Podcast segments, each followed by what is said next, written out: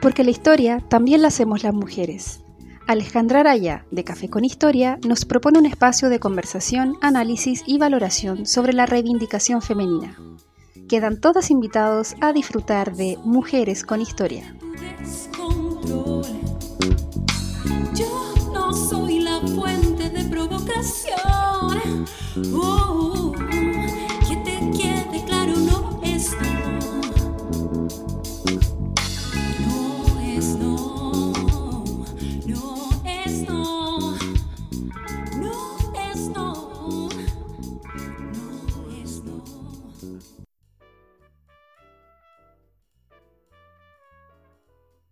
Hola a todas, a todos, espero que estén muy bien. Estamos en un nuevo episodio de eh, Mujeres con Historia, después de un, receso. Estamos volviendo ya en la temporada 2022 y contarles a todas que estoy con eh, una invitada eh, a quien quería invitar hace mucho tiempo acá al spin-off, eh, Verónica Undurraga, eh, doctora en Historia y académica del Instituto de Historia de la Universidad Católica. Bienvenida, Verónica, y muchas gracias por aceptar esta invitación. Al contrario, yo soy la agradecida. Un millón de gracias, Alejandra, por darme este espacio y felicitarles también porque llevan muchos años en, la difusión de la investigación histórica y, y del aporte de la historia al conocimiento y a la sociedad en general. Así que muchas gracias a ustedes por la invitación y a ti particularmente. No, gracias a ti, sí, estamos, bueno, contentos, llevamos harto rato y, un poquito menos ya con, este especial de, mujeres con historia, ¿cierto? Eh, en el que igual nos ha interesado harto en este especial, ¿cierto? Eh, convocar a mujeres que se dedican a, a estudiar o a participar de iniciativas eh, más desde el activismo quizás, eh, visibilizando a las mujeres en la historia. Entonces, me gustaría que conversáramos primeramente sobre eh, tus primeras investigaciones con enfoque de género. Tú eres de formación historiadora, ¿cierto? estuviste haciendo algunas investigaciones sobre mujeres en la colonia. Me gustaría que me cuentes un poquito de eso y cómo después vas transitando hacia el programa Mujer y Academia que se armó en la Universidad Católica.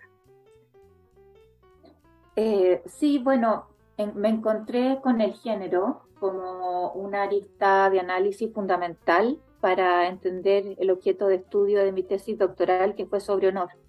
Eh, era incomprensible estudiar el honor sin entender las dinámicas de violencia y las dinámicas de violencia estaban engarzadas fundamentalmente con una masculinidad tradicional. Y, desde ahí llegué al género, desde el estudio de los hombres, desde el estudio de las masculinidades, lo que no es, no es una forma habitual de, empezar a estudiar género. Y luego ya también eh, comencé a, revisar el género desde la perspectiva de las mujeres y yo evidentemente el honor también ahí desempeñado un papel fundamental, ya que eh, la castidad, la sexualidad, la fidelidad de las mujeres era esencial en la construcción del honor masculino, del honor familiar y de la honra de las, pocas, de las propias mujeres. Y luego, eh, bueno, mi interés me fue llevando eh, a avanzar en el periodo colonial, comencé a transitar hacia el siglo XIX, en mi postdoctorado estudié allí las dinámicas del escándalo, eh, allí trabajé con Solén Bergó como la coinvestigadora en un Fondesit y allí empecé a estudiar los mal llamados crímenes pasionales, que es en el fondo una forma de justificación de la violencia masculina y, todo el escándalo que, que ciertos crímenes, casos célebres, suscitaban en la sociedad y la justificación de la violencia en razón también de las emociones desbordadas de las mujeres. También eh, estudiado junto con historia de las mujeres, historia de género, historia de las emociones. Y, la segunda parte de, tu pregunta tiene que ver con este transitar hacia, entre comillas, las políticas universitarias y también las políticas públicas en relación a la investigación. eh, se, convocó a una, a una comisión de Mujer y Academia en, justamente con posterioridad del Mayo Feminista, en el contexto del Mayo Feminista del 2018, eh, que fue una forma de, reflexión eh, por parte de la Universidad Católica en relación a las posibilidades de desarrollo de las carreras académicas de las profesoras. Y allí se generaron una serie de políticas eh, que son relevantes, evidentemente no son suficientes porque estamos partiendo desde cero. Entonces, a veces uno le gustaría avanzar más rápido, pero es que si uno ve los avances en términos históricos, uno, uno ve que hasta hace muy poco no existía casi nada en esta materia. Y uno de los resultados principales de esa comisión fue la institucionalización de las políticas de género a través de, del Consejo de Equidad de Género, del que formo parte. Y luego también eh, me, he visto involucrada en otros consejos de la universidad, por ejemplo, estoy en el Comité Consultivo de Violencia Sexual desde marzo de este año eh, y también en un, en un, consejo que evalúa el, el desarrollo de eh, un proyecto de investigación, se llama INES Género, que se adjudicó la universidad en el contexto de un concurso público eh, de la NID, del, del Ministerio de Ciencia, y, y, por último, también en el Ministerio de Ciencia he estado Ahora estoy en el segundo, en el segundo comité, consejo en realidad, Consejo de Igualdad de Género del Ministerio de Ciencias. Estuve dos años, eh, terminó en marzo de este año mi participación en el primer consejo y ahora me acaban de invitar para participar en esta nueva versión del, del Consejo de Igualdad de Género en Investigación del Ministerio de Ciencias. Excelente. Oye, me, llama mucho la atención y, bueno, felicitaciones también por, creo que es súper interesante eh, participar al mismo tiempo que, estudiando a las mujeres en la historia, haciendo eh, un trabajo quizás eh, más práctico también que tiene que ver con el trabajo en equidad de género. Así es que me parece genial. y quería preguntarte un poquito más específicamente eh, el rol que, tiene la Dirección de Equidad de Género, eh, en la cual tú participas dentro del comité, ¿cierto? Eh, ¿Cómo fueron midiendo un poco ese lugar que estaban ocupando las mujeres en la academia, en la universidad, ¿cierto? ¿Qué, ¿Y qué resultados obtuvieron en, un informe que también está publicado, ¿cierto?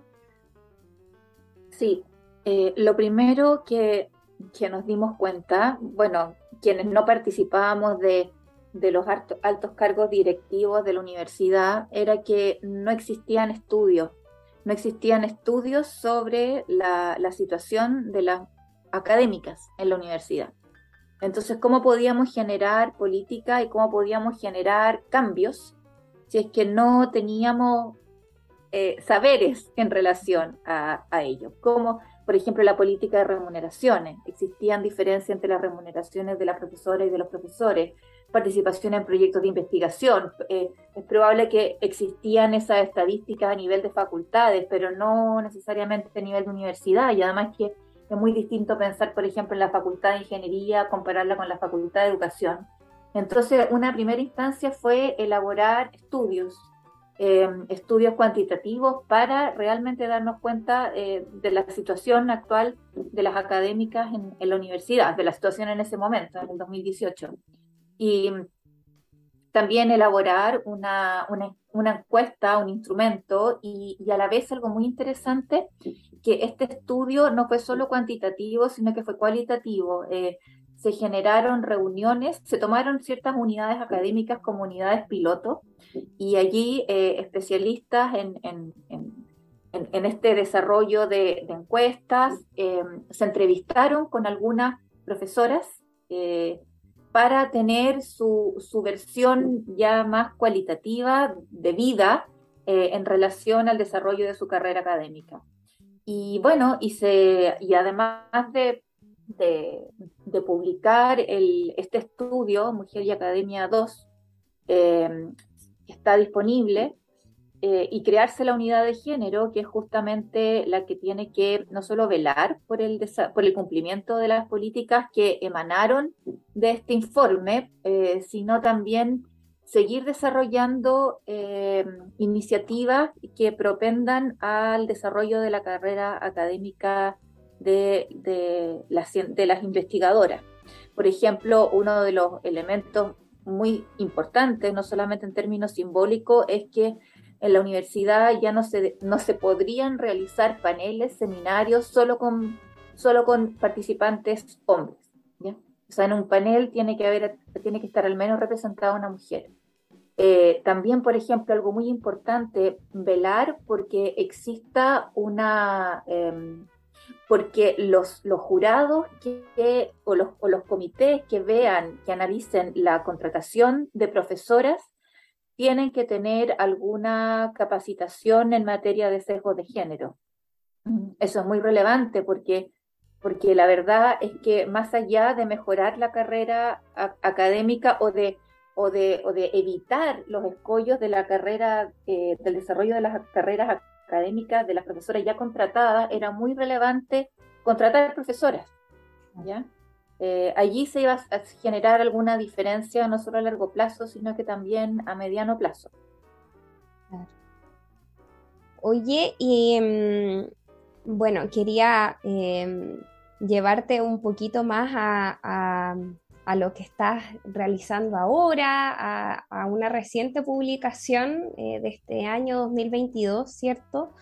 Eh, del libro Pioneras que publicaste junto a Stefan Mayer.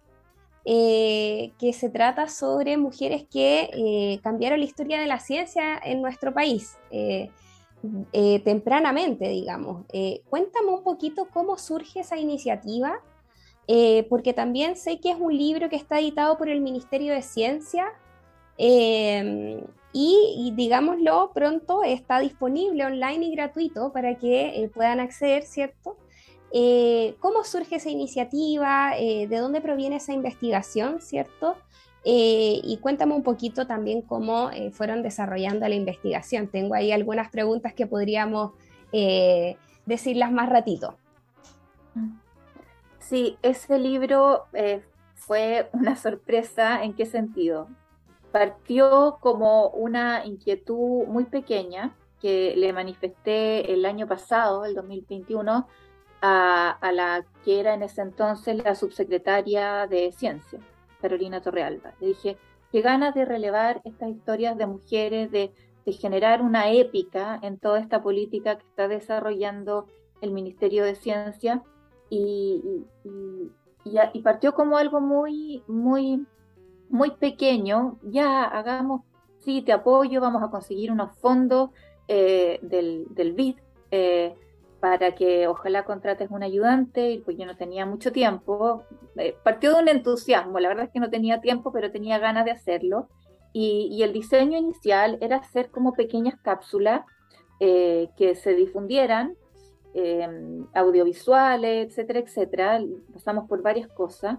Eh, siempre sabíamos que buscamos que el objetivo fuera las jóvenes científicas eh, y, no, y que no tuviera, yo me parecía muy importante que no, no tuviera como objetivo un público 100% académico, es decir, tenía que ser una investigación que tuviera rigurosidad, rigurosidad investigativa, rigurosidad historiográfica, pero que, pero que aspirara a que la leyeran no solo historiadores. Eh, y, y, la finalidad era inspirar a, la, a las jóvenes que tenían alguna inquietud científica, y que vieran, porque las historias que nosotros tenemos, que se conocen comúnmente de las trayectorias de, la, trayectorias de las científicas que han sido destacadas, Marie Curie, por ejemplo, es un drama su historia. O sea, la pobre casi no comía para poder estudiar, trabajaba de noche, eh, su hermana trabajaba mientras ella estudiaba, luego ella trabajaba para que su hermana estudiara. Entonces, son realmente trayectorias de vida que probablemente a las jóvenes dice, pero qué terrible, qué terrible pasar por todo eso para lograr un lugar en la academia. Entonces, claramente es una historia de mucho esfuerzo, pero también de muchas satisfacciones. Y Bueno, en ese contexto eh, contacté a Stefan Mayer, que Stefan es eh, historiador de la ciencia, y, hicimos una dupla muy creativa. Eh, trabajamos muy bien con Stefan, todo esto en un contexto también de pandemia, con los archivos y las bibliotecas cerradas.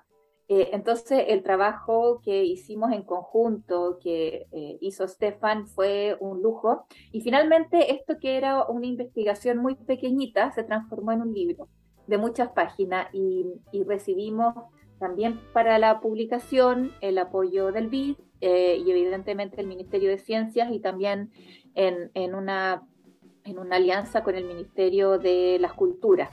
Y en ese sentido fue muy importante no solo tener eh, la versión online que se descarga gratuitamente de la página del Ministerio de Ciencias, sino también tenerlo en papel. Yo tenía el anhelo, nosotros como historiadoras tenemos el anhelo de que sea en papel. Entonces yo decía, yo quiero verlo en papel. Eh, y quedó finalmente una edición preciosa, con un papel muy lindo. Las ilustraciones de las científicas son un lujo. Eh, ahí el papel de las diseñadoras eh, y de las diagramadoras fue impresionante. También contra el tiempo. este libro, pues eso fue una locura, fue, fue puro amor fue pura pasión, todo contra el tiempo. Y, y, ah, y la alianza con el Ministerio de las Culturas fue muy importante porque entonces nos permitió distribuir este libro gratuitamente y que esté presente en todas las bibliotecas públicas del país. De allí entonces esperamos que muchas futuras científicas se, se animen. Oye, excelente, pero tremendo. Sí, al final esa es la idea también, porque uno piensa, y a veces me he puesto a pensar, eh, eh, no sé, mi generación quizás, eh, o, generaciones mayores, quizás desde niña nunca nos imaginamos nosotras en que podíamos llegar a ser científicas, o, historiadoras, o matemáticas, o no sé, quizás médicas también.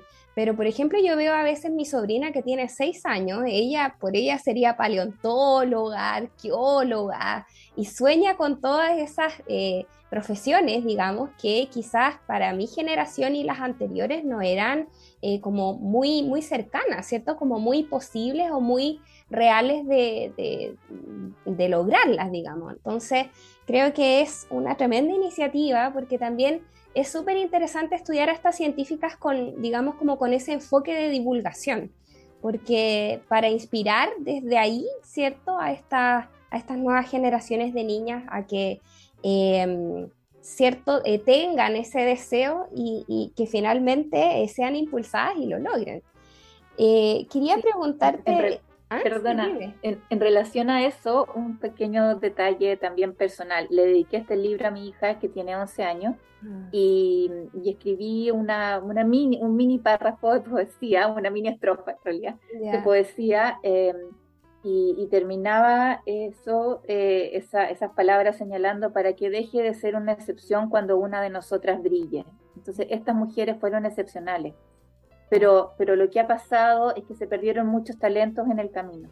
Entonces, esperamos que cada vez eh, sea menos excepcional que haya mujeres que puedan brillar, porque los talentos están.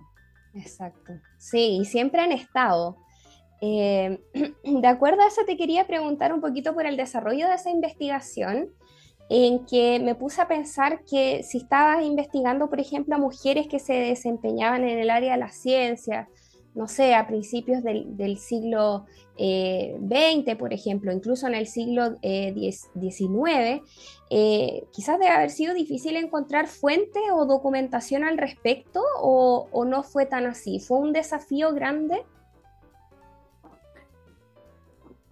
pasó, a ver, dependía mucho de la científica. Había científicas como Eloísa Díaz sobre las cuales existía mucho material eh, luego había otras sobre las cuales había muy poco. También había, había científicas que fueron reconocidas en su momento y que recibieron, por ejemplo, premios de mujer ilustre de determinada ciudad, pero luego fueron, fueron olvidadas. Y eso es, muy interesante cómo la, trayectoria de la inserción femenina en el conocimiento no es lineal y no es progresiva. Mm. Bueno, como, en, como muchos fenómenos en la historia, que la, el desarrollo lineal es una falacia. Entonces es muy interesante comprobarlo en, en estas trayectorias. Y, y, bueno, también, por ejemplo, eh, sobre, sobre, sobre una de estas científicas no fuimos ni siquiera eh, capaces eh, de encontrar una fotografía, un retrato, no, no existen, no, no le pudimos dar rostro a su, a su trayectoria. Y, y eso también es eh, es, muy bonito y es muy triste a la vez, pero, pero, pero tiene toda una épica detrás que, significa la, la, invisibilización de estas mujeres y, y, la poca relevancia que en algunos casos se les dio a ellas y en otros casos tuvieron mucha notoriedad. Pero siempre eh, recordaba yo la, la frase de Michelle Perrault, la historiadora francesa, que señalaba que el saber ha sido contrario a la feminidad. Y yo agregaría que en muchos casos sigue siendo opuesto a la feminidad. Eh, es decir, ciertos saberes, obviamente. Los saberes eh, catalogados como masculinos, como las ingenierías o la, misma medicina, eh, generaban muchas reticencias de sus cultivadores a la hora de incluir científicas, investigadoras, mujeres dentro de su área. Por ejemplo, la misma Eloísa Díaz, que tuvo una trayectoria brillante, la primera médica no solo de Chile, sino que de, Latinoamérica. Ella decía que en su época eh, las personas señalaban que el saber, el estudio de, de medicina varonilizaba, o sea, las transformaba en hombres, las masculinizaba y he encontrado la pervivencia de estos estereotipos al menos hasta la década de 1950, donde se caricaturizaba a las mujeres que tenían conocimientos catalogados como masculinos, otra vez, ingeniería, etcétera, etcétera, como mujeres con barbas. ¿ya? Mm. Allí hay, una, hay un recurso metafórico muy fuerte, muy violento, pero que circulaba justamente en esa época.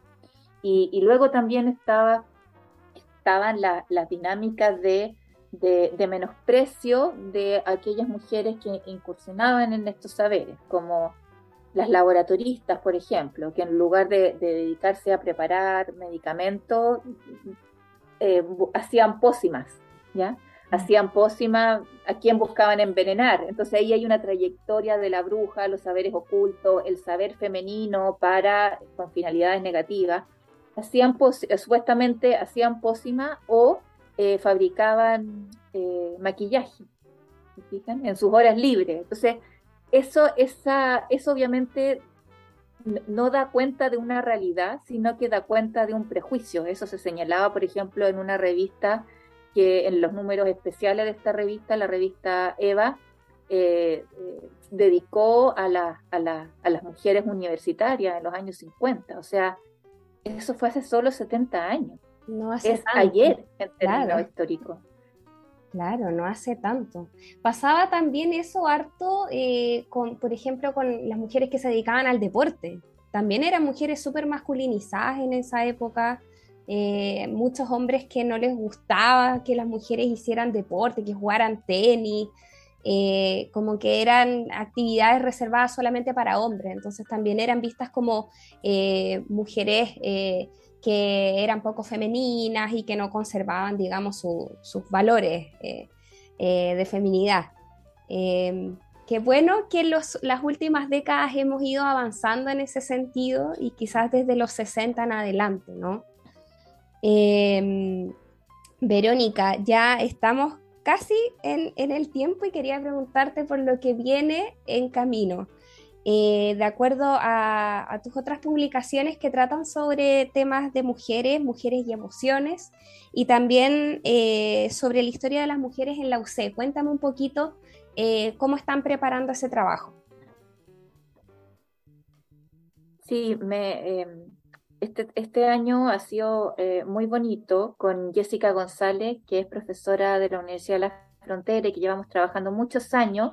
Participamos de un proyecto eh, que ya va en el tercer proyecto sobre mujeres y emociones que dirige María Luisa Candau. Ella, ella es catedrática de la Universidad de Huelva en España y María Luisa tiene toda una trayectoria en la investigación sobre género, mujeres y hace muchos años ya, más de 10 años, sobre mujeres y emociones. Entonces se dio la oportunidad de que con Jessica eh, coordináramos un libro sobre mujeres y emociones en el ámbito latinoamericano y ese libro, el manuscrito ya fue entregado a España, fue entregado en febrero, marzo y estamos esperando que se publique de aquí a dos meses. Y en él participan historiadoras y un historiador eh, muy reconocidos todos y allí también publicamos, publicamos Jessica y, y yo y lo que eso se va a publicar ahora. Y, finalmente este, este libro, eh, que es fabuloso y que nos ha dado también grandes sorpresas, que es la historia de las mujeres en la Universidad Católica, que inicialmente pensamos que iba a ser algo pequeño, eh, que no iba a haber mucha información. Finalmente estamos investigando desde el 2018 y cada vez se amplía el equipo de trabajo, porque, primero porque fue muy difícil metodológicamente, porque en esa época y, todavía eh, no existía un catálogo para el archivo central de la Universidad Católica. Entonces nosotros tuvimos que revisar todo el material de toda la historia de la universidad eh, para, para acceder al material. También revisar los archivos de las facultades y otros archivos también anexos. Y bueno, y uno de, los resultados de esta investigación no solo va a ser el libro, esperamos se publique en marzo del próximo año, ojalá para el 8M, eh, cuando se cumplen también 100 años del egreso de la primera mujer que estudió en la universidad, eh, sino que también de regalar eh, a los investigadores y a las investigadoras el catálogo sobre mujeres en la universidad. Nosotros nos dimos el, trabajo también de hacer un catálogo explicativo y que nosotros por lo tanto esperamos que impulse futuras investigaciones, eh, porque la verdad es que eh, el, el, universo es infinito, se pueden seguir, a mí me gustaría poder seguir trabajando, bueno, vamos a seguir porque tuvimos que cortar incluso temporalmente la investigación y esta es el primer tomo llega hasta 1950 porque había muchísimo material. Y, encontramos, claro, varios hitos en la década del 40 que nos llevaron a, cerrar eh, cronológicamente el primer tomo en, en 1950 y bueno, y el segundo o el tercero, no sé, depende de la cantidad de material que nos encontremos, será tarea para el próximo año. un poco cansada, así que espero poder tomarme un año de descanso y luego y luego retomar, porque claro, ahí la información se dispara, los años 60, a los años 70, hay mucho material, pero ha sido muy bonito y, y de verdad que este libro eh, va a poner en valor eh, la enorme eh, trayectoria y el enorme aporte de muchas mujeres a la universidad. En términos, por ejemplo, de financiamiento. Mm. Las benefactoras donaron, o sea, las mujeres donaban, donaron la mitad de los fondos que recibió la universidad, al menos durante los primeros 40, 50 años de universidad. O sea, la universidad no sería lo que es, sería la mitad de lo que es ahora si no hubiera existido esa beneficencia femenina. Así de importante fue, por ejemplo. Claro, tremendo, ¿no? Aparte que en los primeros años en que la universidad necesita evidentemente instalarse, ¿cierto? Que son años fundamentales, entonces tremendo rol tuvieron esas mujeres. Oye, Verónica, muchísimas, muchísimas gracias. Hemos llegado al final de la entrevista. Eh, espero que a todas les guste mucho. Eh, Muchísimas gracias por aceptar esta invitación y por compartir eh, tu experiencia estudiando mujeres. Al contrario, Alejandra, lo he pasado muy, muy bien. Así que, y muchas gracias por este programa, de verdad es un gran aporte en general. Ojalá que les guste también a las auditoras, los auditores. Sí, esa es la idea, juntarnos a conversar y pasarlo bien un poquito, obviamente. Reconocer ese tremendo rol que hemos tenido las mujeres en la historia, ¿cierto? Que hay que sacarlo eh, adelante, ¿cierto? Ponerlo sobre la mesa y, seguir descubriendo, ¿cierto? Y sorprendiéndose con, con todas esas historias que están ahí escondidas. Así es que es súper importante el trabajo que estás haciendo. Muchas gracias, Verónica. Nos escuchamos entonces en, un próximo episodio de Mujeres con Historia. Que estén muy bien. Chao, chao.